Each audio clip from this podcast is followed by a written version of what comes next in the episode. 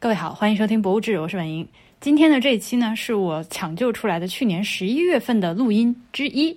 去年十一月，我去到了泉州，本来是想录那个来去泉州后面几集的，结果那几天呢天气不行，具体原因后面节目里面会讲到，所以呢就纯玩了两天。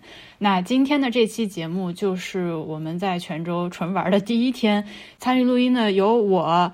呃，我们的有台所见所闻的主播景路，还有 HB 出现了一下下，以及我们另外一个朋友白云，我们中间说了很多在泉州本地吃住玩非常实用的信息。如果你最近要去泉州，除了你必须要听来去泉州之外啊，本期节目也会给你补充很多非常有用的信息。还有一个事情是我最近我们的这个通讯发送使用的这个服务一直有问题，我怎么样都发不出去，我手里已经攒了很多东西，我都快急死了。所以呢，不好意思，请大家再等我两天，我还在想办法换一个平台，我终于要抛弃没有 chimp 了。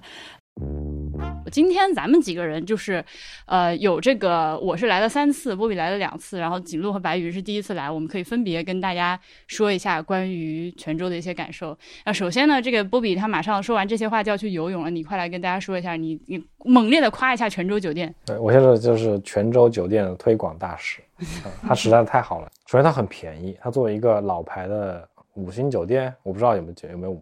是五星酒店，它是泉州第一家五星酒店。然后你在携程上定价订的房间可以有三百多一晚的房间，三百多一晚房间呢，它的设施大概能有就上海、南京、杭州这些地方的八百块一晚左右的酒店的设施。然后呢，它的服务能有这些地方的两千块一晚酒店的服务。对，这边的酒店工作人员都非常的热情，而且细心，而且他就情商很高，或者换句话说就是眼力劲儿很好。我觉得这个是很难得的。我举个具体的例子，比如说我们早餐在那个自助餐厅吃饭的时候，顺便说一句，这个自助餐自助餐也是挺丰盛的。我请那姐姐帮我煮了一碗面，煮她这里呢都是煮好面之后端到你的桌上来给你的，它是清汤寡水的一碗面。它放下之后，我看着那碗面，我当时心里想，我是不是应该去拿点什么酱油、辣酱之类的？他就看出来了。然后那个大姐就直接问我：“你是不是想要加辣椒什么加料？”然后这个时候我说：“是的。”他说：“那边有。”然后这个时候我想站起来端着那个碗，我手还没有碰到那个碗，他就预判了我的预判，跟我说：“你不用端碗过去，那边就有小料盘。” 这是什么？这个长期有经验的服务员才能说出这种这个这个恰到好处的事实的提醒，就类似这种吧。我觉得大家都是这样，而且而且这边就是属于，如果说。och 跟一个泉州本地的朋友说我要来这个酒店住，他就会很意外说啊，这个酒店我好像出生他就在那儿了，嗯，然后他就觉得你不应该去住点什么民宿啊什么之类的嘛，嗯，但是实际上就是你可能看到这个酒店从外观看觉得很老派，但它它也确实是很老派，对，但是它第一它没有那种老派酒店里面什么房间走进来有股味道都没有，它里面是非常整洁，都很好的，然后它交通实在是太方便了，而且它。服务又这么好，又这么便宜，就是说，why 为什么要住民宿？就是民宿哪儿 比得上这个是吧？我觉得民宿跟现在这些新出来的这些民宿，其实跟泉州气质不搭。嗯，就是这种酒店跟泉州气质是搭的。嗯，我觉得这个搭就是说，一个老物件它一直在用，且被用的维护的很好。所以真的是一个维护的很好的酒店，就是在房间的一些细节，比如说卫生间里所有的角落的那个。玻璃胶它都是白的，白的是新打过的，就是明显看出来它是 过几年后把这些玻璃胶铲掉，重新打一次。装装装修工人上线，他他我目前还没有发现它任何一个角落是我觉得不干净的，所有地方都是非常非常干净。所以我觉得就是这个一个老物件被维护的很好这件事儿，我们感觉还会经常就后面还会再提到这个事情。是是，而且我我觉得我们也是正好都比较欣赏这一种审美的。就如果说听众朋友们是你是喜欢住那种比较。fancy 的大酒店，什么你可能去哪，你都是那种 I don't know 什么洲际啊，什么这种的话，我相信这个酒店有那样的房间能够满足。对，因为我们这个是四星楼，好像隔壁那个是五星楼，会更更好一点。嗯，而且它肯定有那种什么套房。嗯，对你可能来到这个房间里面会嫌这个家具有点老气，或者是呃东西有点旧了，但其实维护的很好，我觉得这个是更动人的。对，另外就是这里有游泳池，而且游泳池很干净。而且游泳池的工作人员，还有什么？他餐厅的工作人员也是，他就是存在感恰到好处，对吧？而且他的泰国餐厅很好吃。对他大厅里面有个泰国餐厅，是真的 OK。好的，我我吹完了，我去游泳了。再见。去体验这个高级的配套服务设施了。啊，我要说一下，我十一是正好去澳门住了一个 fancy 的酒店，就是文华东方。那多少钱？嗯，它是打过折，一千多一晚。这这对文化东方来说是很便宜的一个价格，平时你不可能住到，因为我查了，北京的要四五千一晚。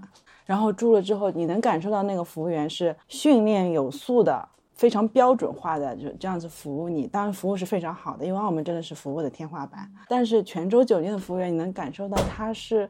就是非常发自内心，而且非常自然的一个很好的服务，不是那种训练出来的。嗯嗯嗯嗯嗯。之前来的时候，因为我从来没有去过台湾，我觉得我在泉州感受到的这种热情和招呼，就是我幻想中台湾的那个效果。因为看电视就感觉台湾的那些阿妈阿公 都非常的 热情，就是大概是那个范儿的。嗯，大家可以幻想一下。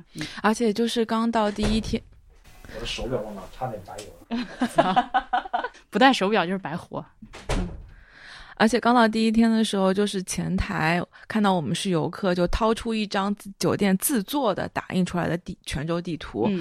这个简图，然后在上面开始拿圆珠笔圈，然后你要去这几个地方，然后你要吃这几样餐厅，你这样这样走，哇，这个不就是以前在国外住青旅时候的体验吗？是的，是的，是的。十几年前在欧洲的时候，每个城市的青旅都会有这种。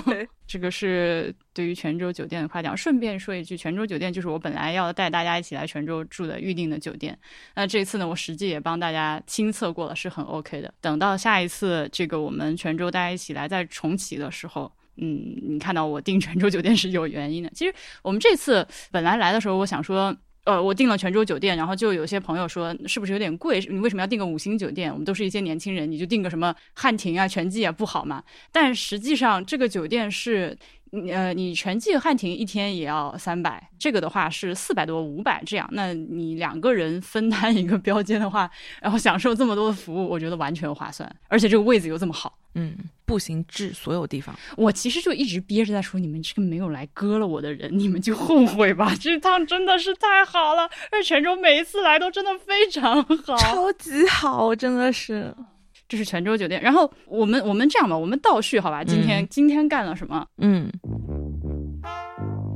今天由于风实在太大，完全不能录节目，就变成了纯玩的一天。而且我们今天因为风大，还一直顺着风走，就是一直在 就是海边，然后去了一个巡捕村，还去了另外一个在海边的这个叫福泉村的一个历史文化名村。对，真顶风作案。巡捕的话，这两个字，呃，尤其那个“巡”字是很难打出来的。打巡的话是左边是一个虫字旁，右边是寻找的“寻”，这是它这个现在官方的正字。之所以想来这个地方，有两个原因，呃，三个原因吧。第一是巡捕女是这个所谓的闽南三大勤劳女性之一，嗯，她们是以这个呃勤劳、勇敢、能干。著称的这边其实是因为，当然这是老李跟我讲的，他们的这个文化是以前是要到海上讨生活的，所以男人都是要出海的。那出海呢是非常非常艰苦的工作，大部分情况下你是要搏命的那种，你可能出去就这趟都不一定能回来。所以男人都出去了之后呢，这个呃留在家里这个脏活累活重活，什么农活盖房子啊这种事情，全都是女人在做。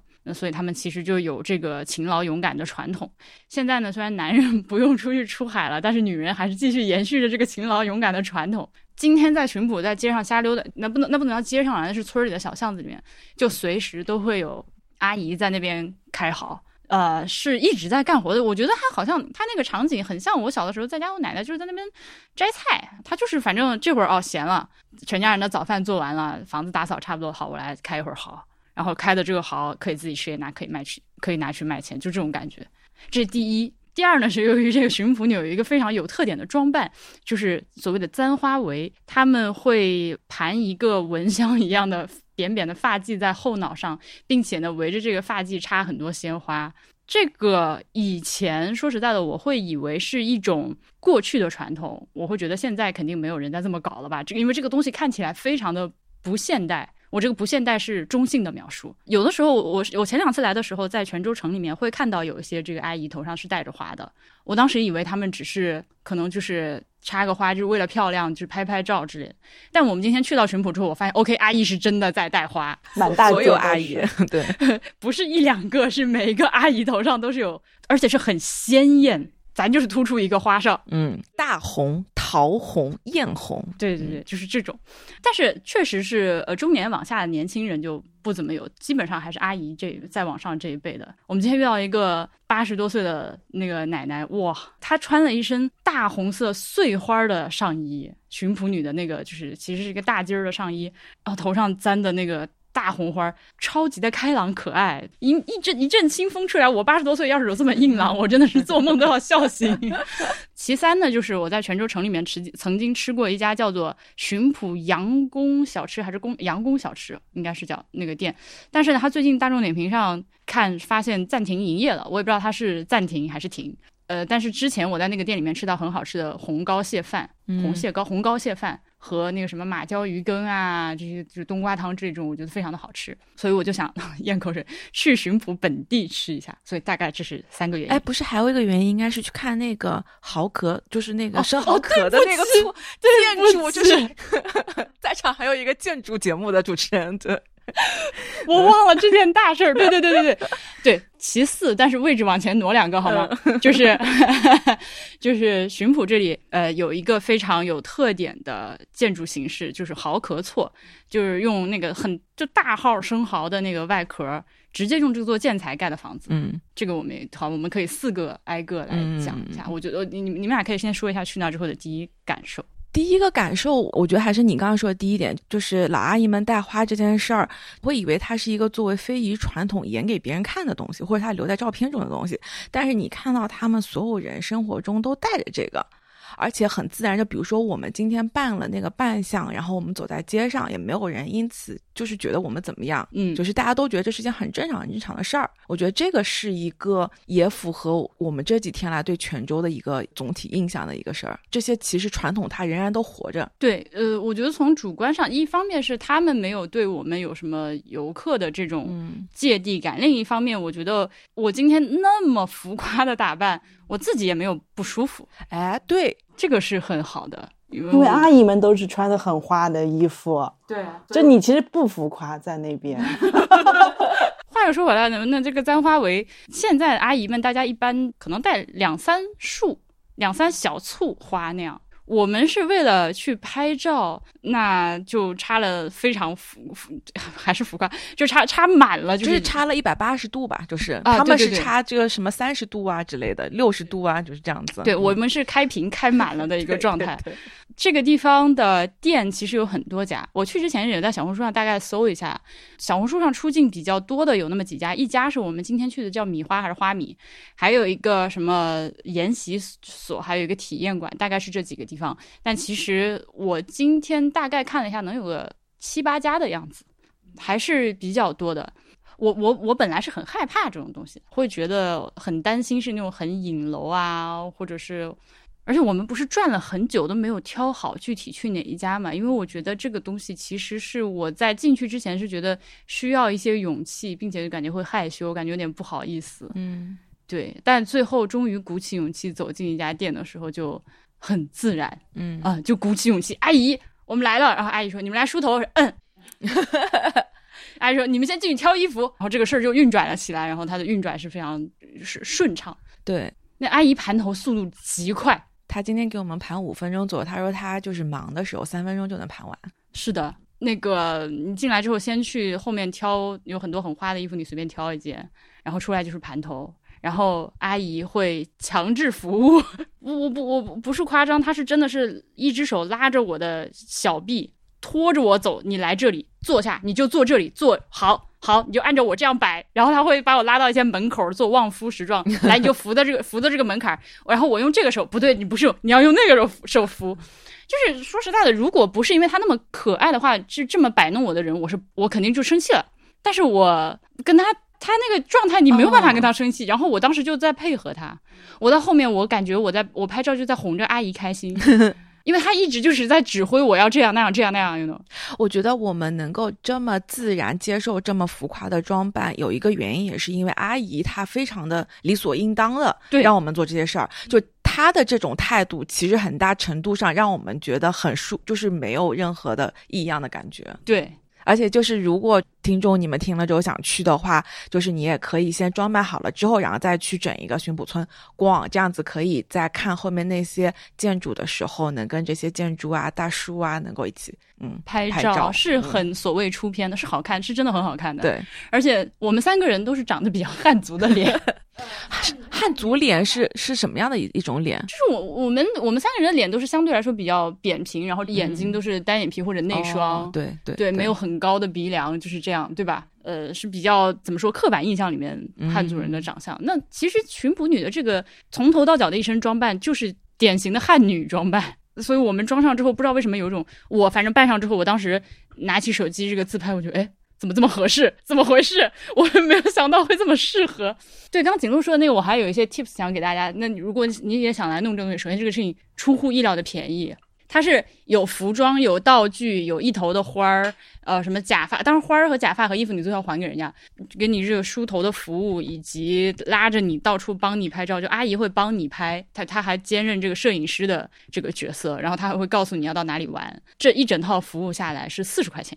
而且是不限时的，你可以穿着这身衣服，带这个花儿，你到处去跑。你回来还可以再换身衣服，再继续出去跑。如果说你想要用真的鲜花的话，再加十块钱，五十块。但是换了鲜花之后，我一开始是误以为他会给你全部用鲜花，但实际上呢，还是大部分是塑料花，只是中间用了一小部分鲜花而已，是这样。所以，呃，我最后的效果，我是觉得那个鲜花可有可无了。就完全用那个塑料花是可以的，是的，而而且而且这个头是男生也可以梳，光头都可以梳。虽然我 我好好奇，我想知道光头怎么搞。哦，今天波比跟我们在一起，我们都劝他弄不弄，弄不弄，就是劝不动。他那么。明确的拒绝，我也觉得我不好意思强人所难。后面老李也跟我讲，他说男生办这个会非常出彩，是 of course 好吗？但是没有说动。所以如果有其他的男性的朋友来玩的话，那也欢迎体验一下女人插头花的这个效果。我们在那个店里面，就是除了选衣服，对，如果大家想来拍这个原汁原味的巡捕女造型的话，你可能需要穿那种塑料凉鞋，花哨的塑料凉鞋，或者是。但实际上有很多老阿姨是靠赤脚的，他们是真的就是挑个扁担，上面两两筐蚝，然后赤脚在街上走，因为为了干活方便。哦，裤子裤子哦，重要信息，我跟你说，裤子你就穿什么优衣库的 relax 七分裤，黑色，就是那个裤子，它一定是黑色棉绸宽腿裤。我我们三个人今天去其实穿的是深色的牛仔裤的，那阿姨还说你们要换这个黑色宽腿裤才才那个味儿才对。然后我心里在想，这不就是我的优衣库的那个 Relaxo 的那个居家裤？以及如果你自己要穿衣服，那个穿穿搭好衣服来的话，当然阿姨阿姨的那个审美和我们就是完全，我我们觉得好看衣服，她说那个不好看，那个老气，那个怎样怎样，然后她就拿出一件无比气无比花的衣服说这个好看，所以你如果让阿姨高兴的话，你就是什么花穿什么，呃，以及她说你可以穿旗袍。之前最近好像巡捕女火起来，是因为有那个有个超模贺聪来拍了几张照片，给卷宗那个杂志拍了一系列这个呃闽南造型的照片。但他在那个里面就只是梳了这个头，但穿的其实是一些现代的一些 designer brand。呃，就如果听众朋友们你有这个追求的话，你也可以搞，嗯，穿自己很时尚的衣服过来，对，就自己搭配啊。而妆要自己化，阿姨不负责化妆。还有一个重要提醒，不要戴眼镜，戴眼镜很出戏。哦，对对，那一头那个花，你戴个眼镜会有点奇怪。戴个隐形眼镜，嗯。那我们在这个里面转的时候，当然好可错哈，来到好可错的部分。泉州城内的话，最有特色的那个颜色或者说是材质，其实是红砖，而且是带着那个黑色烧制花纹的那个斜纹的那个红砖，那个名字叫胭脂砖或者胭脂砖，呃，两种写法。反正就是闽南人的谐音梗系列。其实，在泉州城里面，你偶然也会遇到一些好可错的形式，但是毕竟这个不是城中最常见的东西。呃，更多的你要到巡捕，还有其他的一些渔村也都有。所以我们在泉州看到的这个主要的建筑材料，除了红砖之外，另外一个就是。就是泉州当地的石材，因为当地是产很多石头的，所以能看到有很多石头垒起来的，呃，甚至是很多层，对，特别夸张。四五层的石头石条垒的房子的时候，我第一次也是这个是可以的吗？对，而且它还衍生出了很多这个食材的不同的砌法，就是能用在各种地方。这个。按下不表，回头再说。嗯，这个地方的这个蚝壳错呢，它是拿石材或者砖作为一个结构框架啊，因为这个呃生蚝壳它还是不能作为结构的，但它呢作为一个柱子和柱子之间的这个填充材料。嗯，而且呢有意思的是，我看了当地墙上的一个展板，就是说它还不是泉州本地的一个生蚝的壳，因为它的壳特别大，跟我们最近在街上看到那种呃巡捕女在包的那个不太一样，对，完全不一样。然后就就看到那个展板说，它其实是当时以前海上贸易繁盛的时候，泉州这边会发货很多东西，就运到欧洲啊、非洲啊去。但是那个那边也没有那么多东西要卖回来，然后也不能空船回来，然后就是要有很多非洲的这个呃蚝壳，然后拿来压船，然后沿路运回来，在这边变成了一个大家就是零成本的一个建筑材料。所以呢，就是这些壳和壳之间，嗯，不知道是用什么东西做一个混合填充材料吧，但是把它就是砌在柱和柱之间，变成了一个非常好看的一个墙面，所以它整体上是一个挺白色的东西，然后有一点点灰色相间，然后尤其是你在有阳光的时候，它是有一点点阴影的，所以它是一个很丰富的一个肌理。嗯，蚝壳错的蚝大概有我手那么大，就是连上手指，有有些甚至比我整个手还要再略大一点。可能有男人的整个手那么大的那种大壳儿，呃，我们如果是在路边，你看到那个开蚝的阿姨，他们开的大概可能是鸡蛋那么大，差不多，只是这种比较小型的，完，而且颜色也是那种深色的壳，跟这个完全不一样。我们一开始去的时候看到这个，哦，对，岔开一句，就是因为景路姓黄，黄黄家 听过来去泉州的这个节目的朋友们，现在来回答我，黄家的这个郡望堂号是哪两个字，哪四个字？快讲的。那我们到这儿一来就发现，哦，到处都是紫云堰派，还有一个黄家族大祠在这边。对对对，我们见到的第一座大量的有一好几面墙使用这个蚝壳建材的房子，就是黄家的一个大厝。看到的时候，其实我们当时就有一个疑问，是它到底是外壳装饰还是怎么样？呃，结果后面我们到村子里面转着转着，发现有一些这个房子它已经今年不用废弃掉了，然后墙倒了，露出了这个墙的截面，或者是破个洞，就是发现哦，它原来不光只是贴外面一层好看，它真的是这个墙是靠对那个填充材料，对，就是相当于它不是跟贴瓷砖一样贴在表面，它是这个墙整个厚度，比如说二十公分、三十公分，全部都是这个，就是跟那个垒起来的，你就把这个蚝壳理解成砖。对，它中间粘合那个东西，反正看上去是黄色的土一样的东西，但是这个是不是三合土？I don't know。这个可以回头当地的一些沙泥，就是对我我我我明天可以问一下老李，他肯定知道，他今天没有跟我们一起去。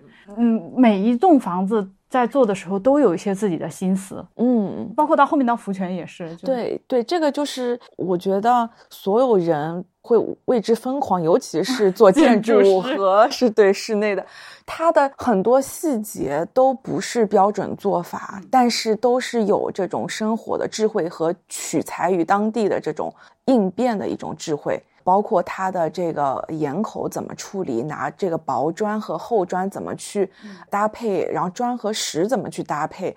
哇，就是 素材大宝库，真的就是疯狂拍照，就 天哪，还能这么做？就是朋友圈根本不够发，就是所有人都给我去看。建筑师必须立刻马上来。对我上次回去就我就跟你们讲啊，我就很想让你来，我想我很想让可达来，我很想让博志来，这种做建筑考古的人来这个地方，肯定大脑就就是要放脑中放烟花的效果，就是导致就是我我我发朋友圈那个什么东西发出来之后，人家就会来问说第五张图那面墙在哪里？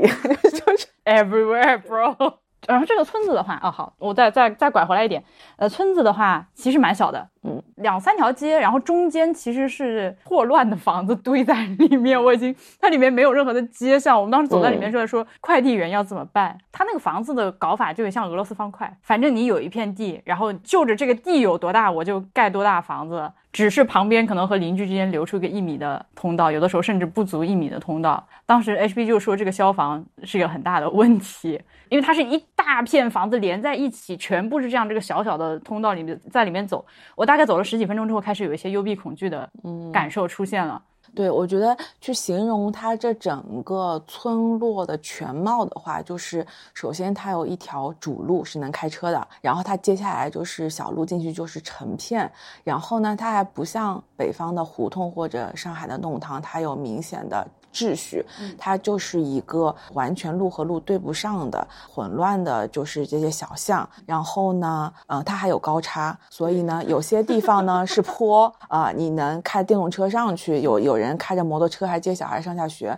但有些地方呢又是台阶，我们就遇到就是我们在沿底下就比较在下面的时候，有一个摩托车从我们身边经过，结果我们走台阶到了一个地方，它绕了一大圈又绕到我们旁边了，所以就是你根本走不清。所以如果大家去呢，大家也放心，你就先瞎溜达吧，就是你肯定能走出来的。对对对，它这基本上都是通的。对你不要看地图了，没用，就是你就走吧。对，地图这样的，地图那个地方就是完全放弃了，地图到那个地方就是就是一个石块，实心的块，所以我当时以为里面不能走。哎，就是你刚才说，嗯，你们就是我们今天走马观花没有了解很清楚，那你有啥是觉得还没把握，觉得还可以下次找老李问问，或者自己做做 research 的？我觉得可能问老李都不太好，不太合适，因为他毕竟是个男的。我是这个这个事情，我之前也跟他聊过好几次，我们俩甚至，嗯，我单方面跟他吵架，就是单方面，OK，就是我会觉得。呃，像巡捕女的话，她是有多面性的。我当然非常愿意去欣赏巡捕女她们的这种勤劳、勇敢、坚韧的这样的精神，然后同时她们又非常的爱美。在这个海防的时期，就是是真的扛起枪保家卫国，都是就是这样的。但另外一方面呢，他们的这种角色，就至今还是这样的一个社会角色呢，又让我会有一些不舒服。所以它就是一体两面。其实整个闽，就整个泉州都会给我这种感觉。这里因为它传统保留的比较好，那它就附带着有那一套东西。你说它是什么重男轻女、封建迷信，就是看你怎么说和怎么理解。它这个是多面的，对，就是传统，它既有这样的一面，也有那样的一面。对啊，你这到处都是宗祠，我们当然可以去欣赏宗祠这些美丽的建筑、繁复的设计。然后可以去为家族的传承以及这个文化和血脉的延续感到感动，但另一方面呢，你也知道这个地方它是一个家族的传承和血脉的延续，对吧？系统性的对女性的压迫的一个实体见证，所以我也不愿意说来到泉州之后把它全部撕碎砸烂，嗯，因为我能看到这个里面有好的部分，但同时就另外一个部分是会让我觉得很撕扯。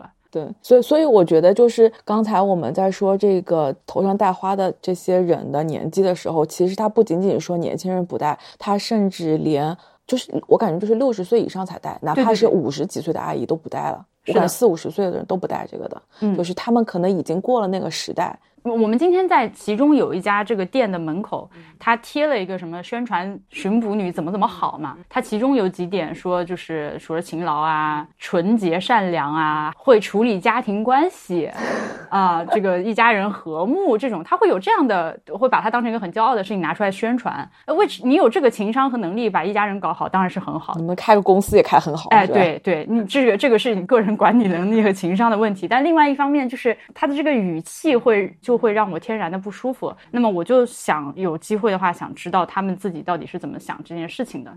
因为之前我们在来去泉州里面也聊过，我跟老李也聊过这件事情。就是这边有很多阿姨，我我们当时是在赴美宫里聊这个事儿的。很多阿姨她可能一天会花两个小时，每天啊。每天两个小时在庙里面，他就本地的各种小小庙，他爱去哪儿去哪儿，他就是自己顺眼的庙。然后这里所有的宫庙都会有专门负责女性议题的神仙，就是他那个正殿可能是个男的，呃，当然也有这个妈祖是娘娘嘛。呃，一般的那种每个铺境的铺境神仙，或者是你们这里有什么王爷啊什么，中间是个这个这主神，然后旁边侧面总有一个小偏殿，这里会有一个女性的神仙。哦。然后你是可以去跟他唠一些家长里短、情感问题，然后你就一直在至交，一遍一遍的至交，而且会详细到说我明天买什么菜，我去哪家铺子买，我跟谁的关系怎么怎么样。所以我当时就觉得这个东西其实你可当然可以说它是封建迷信，对吧？靠这种卜算的方式来决定自己的生活的一切。但另外一方面，这个对他来说是一个 therapy，这个单方面的 therapy，就神灵是他的倾听者，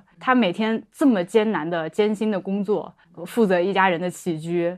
没事就在那开嚎，那其实日子是很是有很多负担在身上的。那他能够在繁忙的一天中抽出一段时间到庙里去，通过这样的方式排解和舒缓自己的内心的这些想法，然后有一个独处的时间。他说是在神灵沟通，但其实也是他的独处时间，对吧？非常正当啊。这个时候家里如果有其他人说你怎么还没有干这个干那个，那我去庙里跟神，就是我去庙里拜一拜，这个是大事啊。你是非常正当的理由可以获得一个处于自己的独处时间。所以我觉得你从这个角度上看啊，看的话，这种操作又其实是有正向的一面的。所以我我也不愿意说他们就是封建迷信的。这样的话说了这么半天，全都是我作为一个外来人的理解。我觉得我就算是去跟阿姨聊天的话，这个事情你不在这儿住一段时间，真的住一段时间，可能像烧饼住在浮梁那样住个一年半载，你是不能真正的看出来他们到底是怎么想。那就说说我们比较有有把握的其他的一些见闻吧。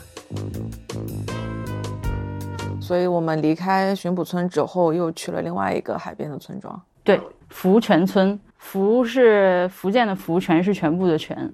这个地方是来去泉州第二季老李要专门录的。呃，今天呢，我们就是先去算预习了一下，老师没有来啊，就是课本先发给你，你自己先，同学自己先看一遍。我我们今天就属于这种，本来老李想跟我们一块儿去的嘛，但是我们在巡捕就是呃，就吃完饭了之后，哦，饭也很好吃，饭也很好吃，我把饭店放在 show notes 里面，我就不展开讲了，不然的话这个收不住。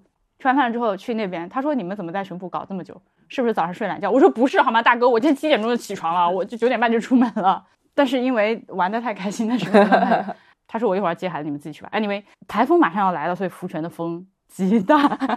我对我对福泉的印象非非常的。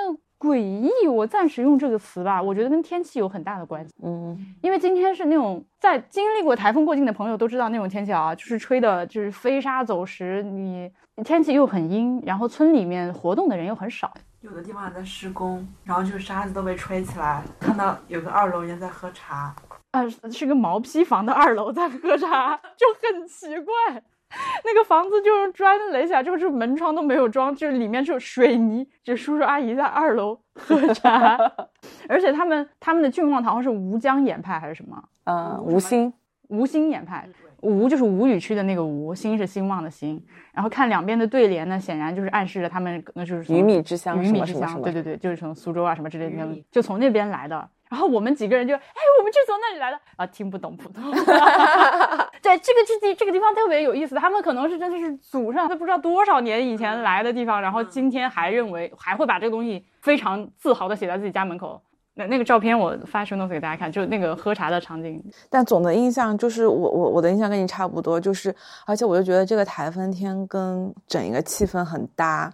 当然，你可能如果阳光灿烂来看又不一样，但是我就觉得这个渭城呢，它就不像在泉州城里看到的所有东西都是嗯活着的，它有很多很多的废墟。虽然它被评为了什么中国历史文化名村，然后村里也住了一些人，也有一些些新建，但是整的整个来说就是很废弃感蛮强的。对对，就有一种。呃，废墟探险的感觉，我们在里面走。是的，而就福泉村的话，我肯定讲不好啊。这个回头要等老李来讲。他首先，这个福泉村它是一个整体。就你如果来到这里的话，比如我今天问他，我说那你有没有什么推荐在这个村里面去看的？他就跟我说，他这个村儿它是它是个整体，你来了你就在里面看，它它不存在说你去了这个村里面有哪些哪些景点你需要看这件事情，你就所有的房子你就看一遍。反正也不大，完全靠腿儿可以腿儿下来。然后它有呃两座城门，然后有一些城墙。虽然这个城门和城墙经过了比较新的修缮，但是做的不错。泉州，我觉得泉州这附近的房子，它就是它其实也不是修旧如旧，它就是新的，但它看着不违和啊。它和那些几百年前的东西放在一起是 OK，是搭的，是那种感觉。对。然后这个里面呢，一一走进这个大的城门、城墙、城洞进来了之后，它是一个沙黄色。这里的石材的比例远远高于泉州城和浔埔，就肉眼感受，大概有百分之五十的房子都是用纯石头垒起来的碉堡，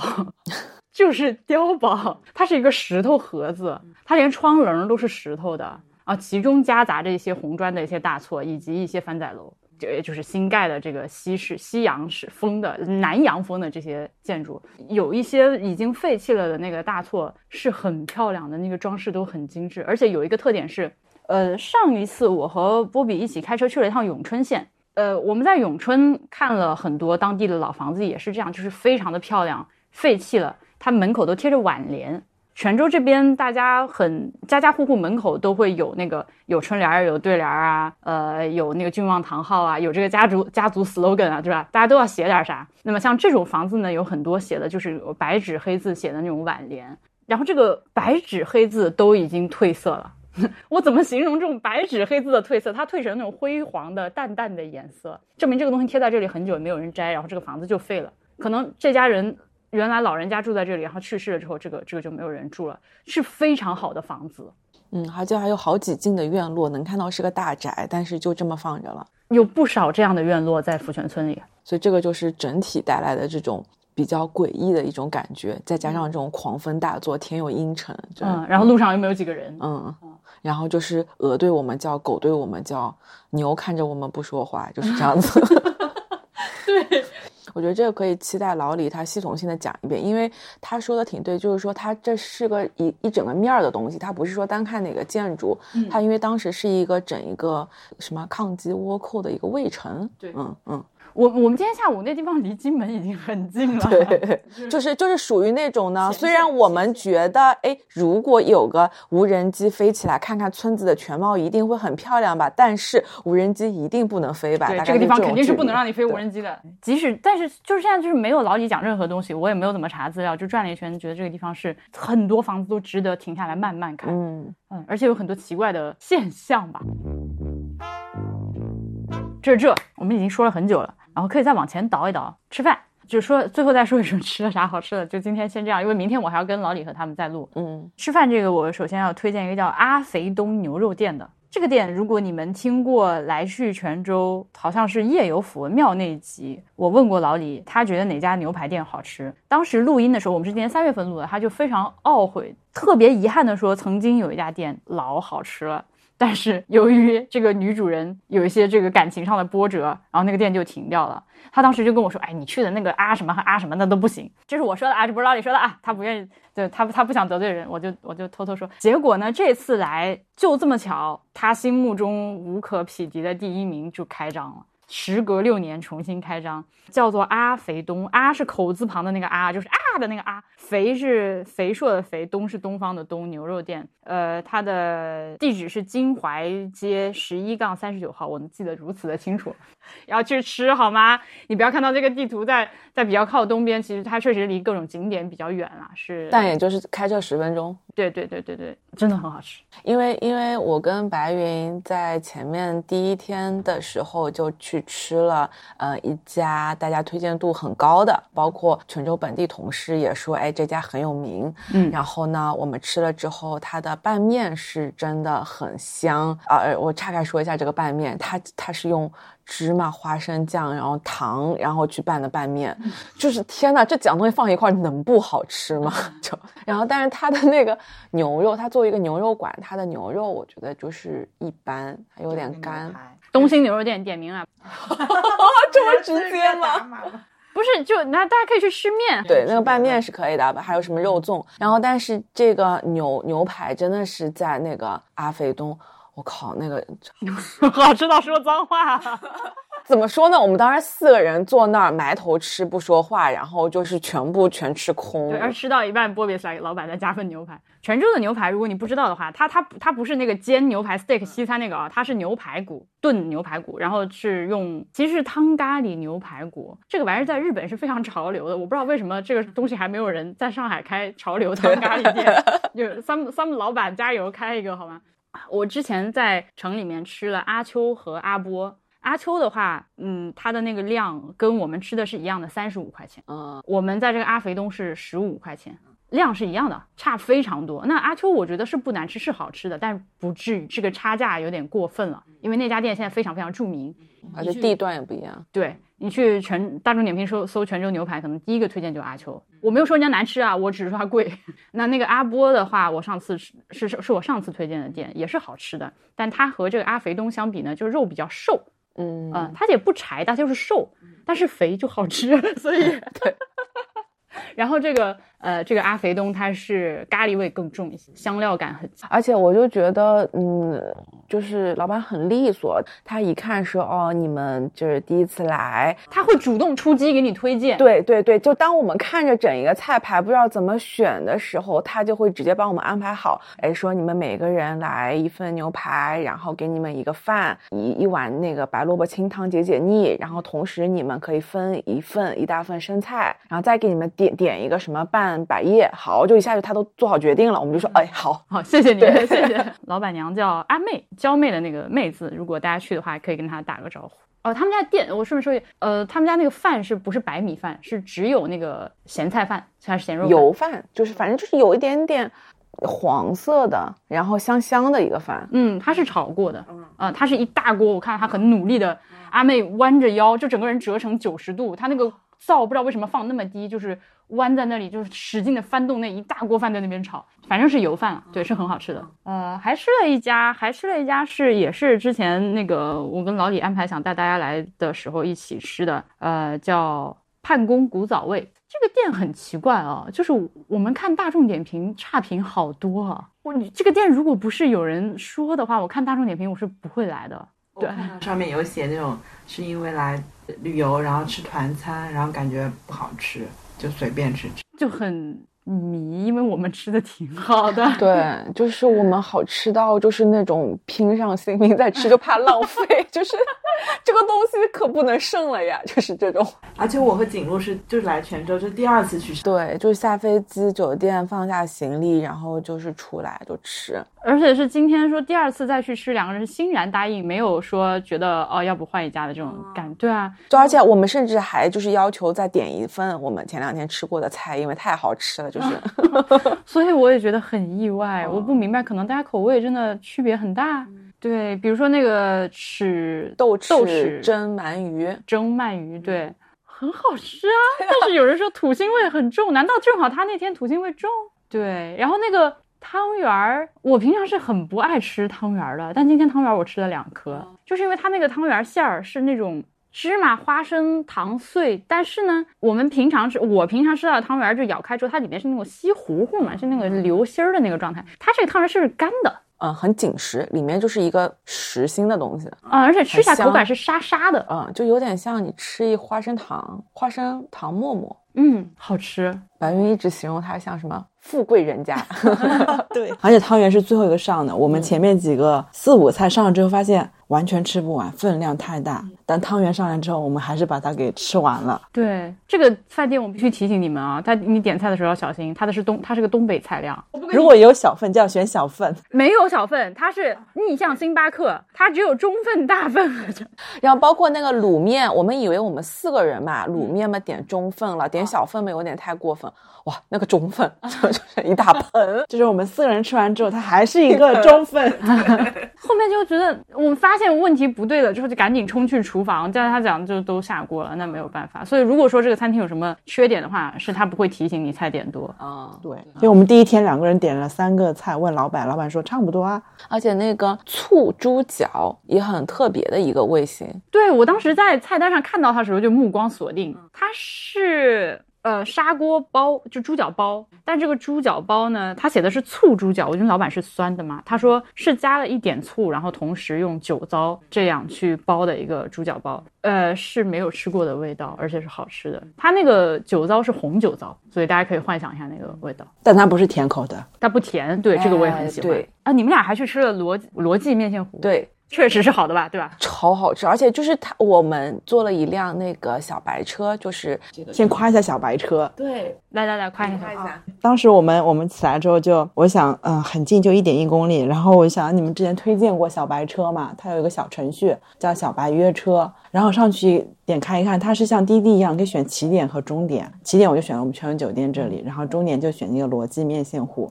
我选完之后，过了三秒钟就有人接单了，就是跟滴滴一样，比滴滴还快。接完单之后，而且司机马上打电话给我，我也好吃惊，因为我看过那个小白车，它上面写的是泉州公交嘛。对，我想你是个公交，你为什么会给我打电话？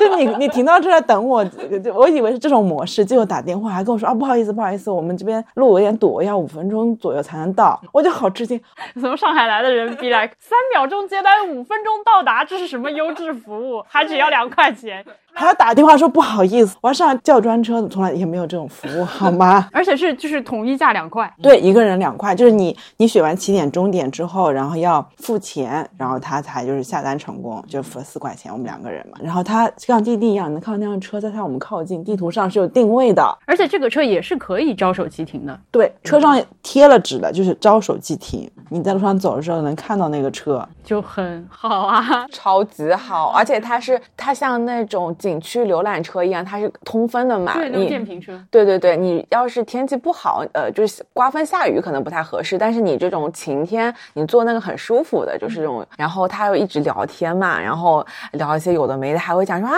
面线糊这家好吃吗？我都不知道这家。你要么就是去前面还有另外一家，我觉得那家更好吃。那个我来说啊，推荐了水门国仔，which is no no no，是这个事儿就是得靠得靠比。我之前也有朋友跟我推荐水门国仔，当时外地人来泉州玩，吃了之后觉得好吃，他推荐我去吃。但问题是呢，可能他只吃过这一家，可能是水门国仔 OK，但是和这些比就不行啊。小白车还有个优势就是我们旁边不有一条街是中山路哦，步行街它可以开。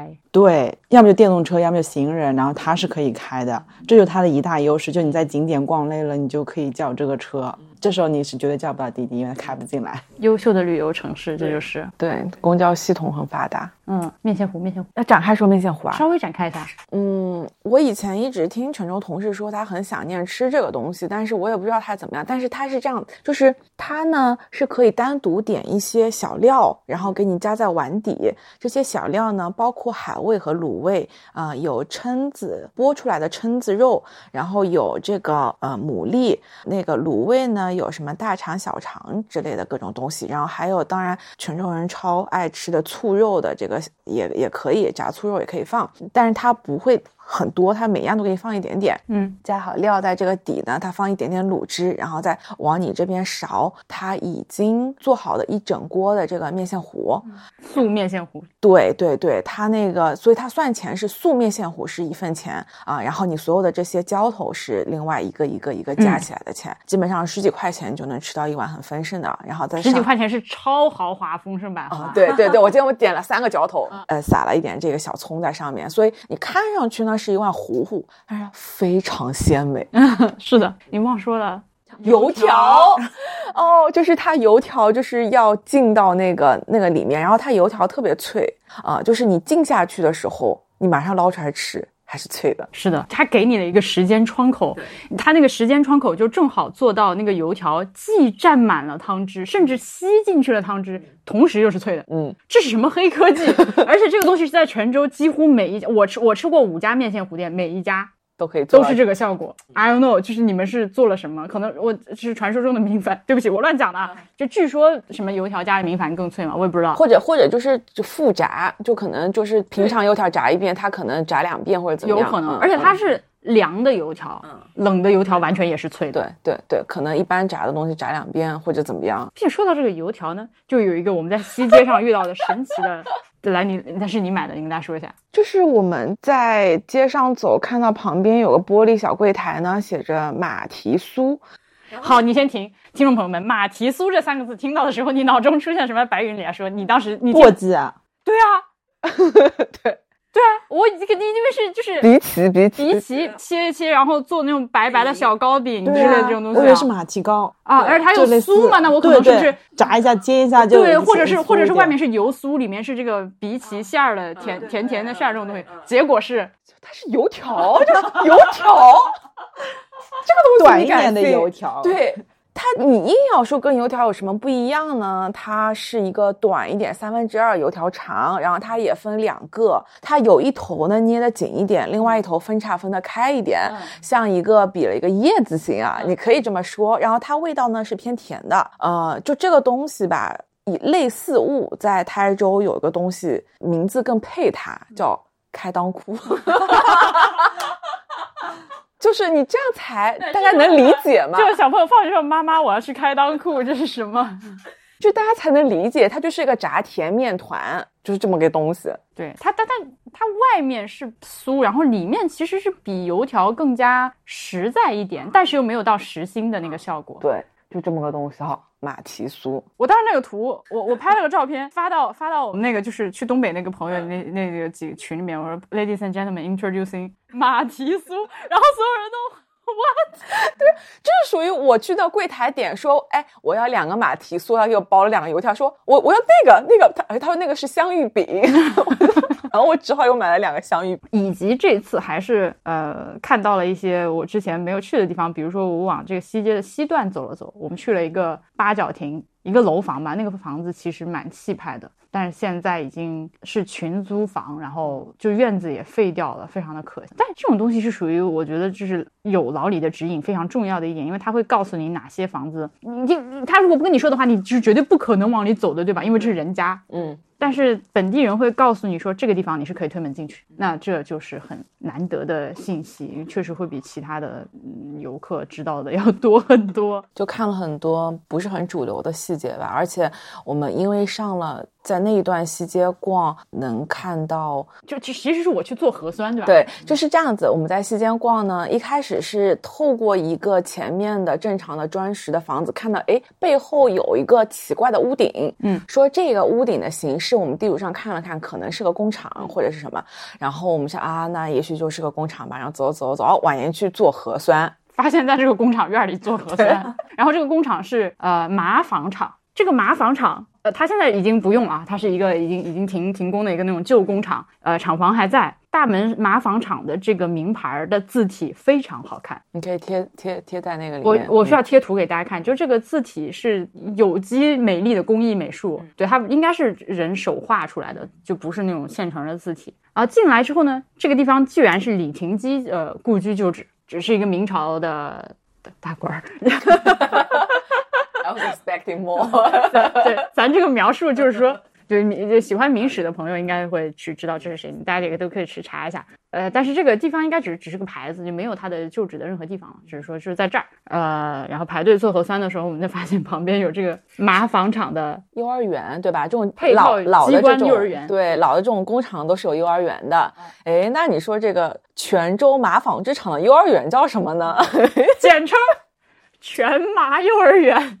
我他妈笑死！就大概这样吧，反正你只要是有耐心、愿意去钻这些地方，是这儿就是你。没有人，你一个楼你上去，我们那个八角八角亭三楼，我们爬到屋顶上天台，没有任何人理我们。对，所以我觉得之前那个老李在节目里面说，就是说你这边呢可以大大方方走进去，但你如果看到人，一定要跟他打招呼。嗯，那他们就会回应你，或者觉得哦，这不是你来做奇怪的事情，是个非常好的原则。那能有这个本地人能是这个气氛就接受你在这边很难得啊，这是多么自自然和自在的一个态度。